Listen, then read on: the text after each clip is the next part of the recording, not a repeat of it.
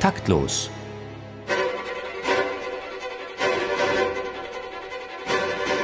Das Musikmagazin des Bayerischen Rundfunks und der neuen Musikzeitung.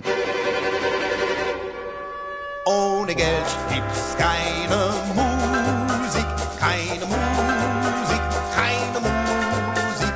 Ohne Geld kriegt auch die Musik, die Musik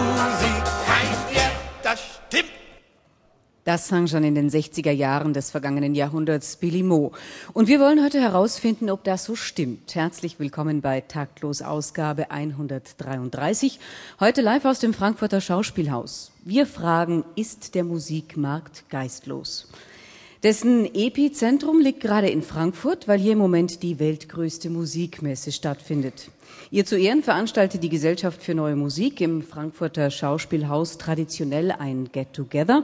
Am Mikrofon begrüßen Sie Marlene Reichert und Theo Geisler.